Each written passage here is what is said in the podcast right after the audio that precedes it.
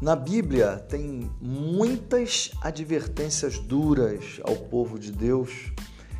E advertências duras significam que em algumas situações nós temos que acordar para a realidade divina, para aquilo que Deus tem para as nossas vidas. Logo assim que a igreja surge, ali em Atos, você vê aquele povo se reunido em torno dos apóstolos, é, e a gente vê passagens belíssimas dizendo que eles se reuniam ali no pátio do templo, em casa em casa, partiam o pão e por meio dos apóstolos, muitos milagres acontecendo. E você vê a informação de que muitos deles pegavam seus bens, vendiam e repartiam igualmente com todos, porque eles acreditavam que Jesus estaria voltando já já, né? Então eles estavam ali desprendidos de qualquer coisa material na esperança que Jesus iria voltar. Porém, toda essa atitude de fé e tudo isso que envolvia aquelas pessoas, aquela, aquele estímulo, aquela inspiração que vinha desta prática, ela é, nem sempre estimulava para a sinceridade com Deus. É impressionante como, em meio a tantos milagres e tantos ensinos e tantos acontecimentos maravilhosos, Jesus tinha acabado de ressuscitar e, diante de tanta manifestação de poder, havia pessoas que simplesmente enxergavam nestas estas coisas como um fim em si mesmas, quando na verdade tudo aponta para o Cristo. Tudo aponta para Jesus. Tudo que aconteceu era para exaltar o nome de Jesus e para que aquelas pessoas se tornassem amigas, servas de Cristo.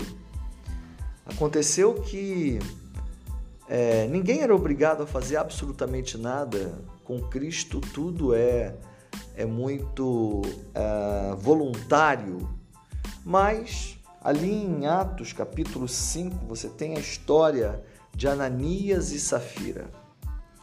E Ananias, ele vende a sua propriedade, ele uh, leva o, parte do dinheiro e coloca aos pés dos apóstolos.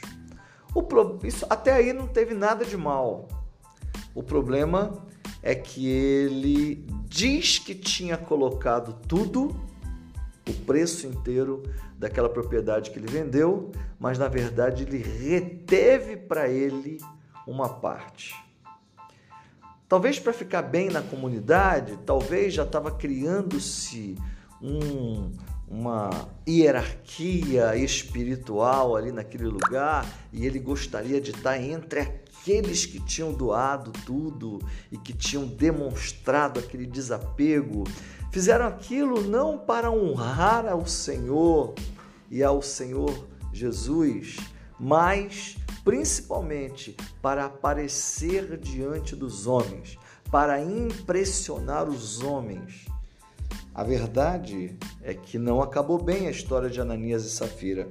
Versículo 3 diz: Então perguntou Pedro, Ananias, como você permitiu que Satanás enchesse seu coração ao ponto de você mentir ao Espírito Santo, aguardar para si uma parte do dinheiro que recebeu pela propriedade?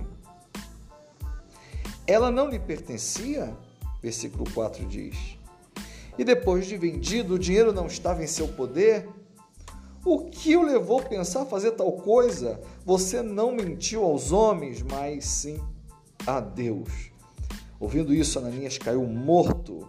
Grande temor apoderou-se de todos os que ouviram o que tinha acontecido. Então os moços vieram e envolveram seu corpo, levaram-no para fora e o sepultaram. E se você continuar a leitura, você vai ver que isso também acontece com Safira, a esposa dele, porque ela chega diante de Pedro três horas depois que Ananias tinha morrido, ela não sabia o que tinha acontecido. E Pedro pergunta para ela: Foi esse o valor que foi pago pela propriedade? E ela falou sim, se tornando então cúmplice de Ananias, seu marido. E por conta disso, ela caiu morta também. Então, meus queridos, é esse é o perigo da hipocrisia. Este é o perigo de nós adorarmos ou querermos ficar, ficar bem com aquilo que não é Deus. Muitas vezes as pessoas têm tido atitudes diante dos homens e não têm se preocupado com as atitudes que só podem ser vistas por Deus. Isso muitas vezes tem trazido destruição na vida das pessoas, tem trazido enfraquecimento espiritual diante das pessoas, tem feito pessoas viverem uma mentira, estando elas no meio do povo de Deus. Não faça isso com a sua vida. Viva a verdade.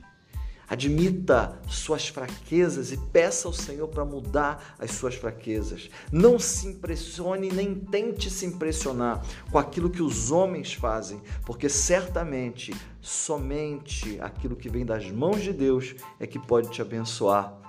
Então procure ter um relacionamento íntimo com Deus, de modo que com aquilo que você faz que ninguém está vendo, que você honre ao Senhor com essas atitudes ocultas.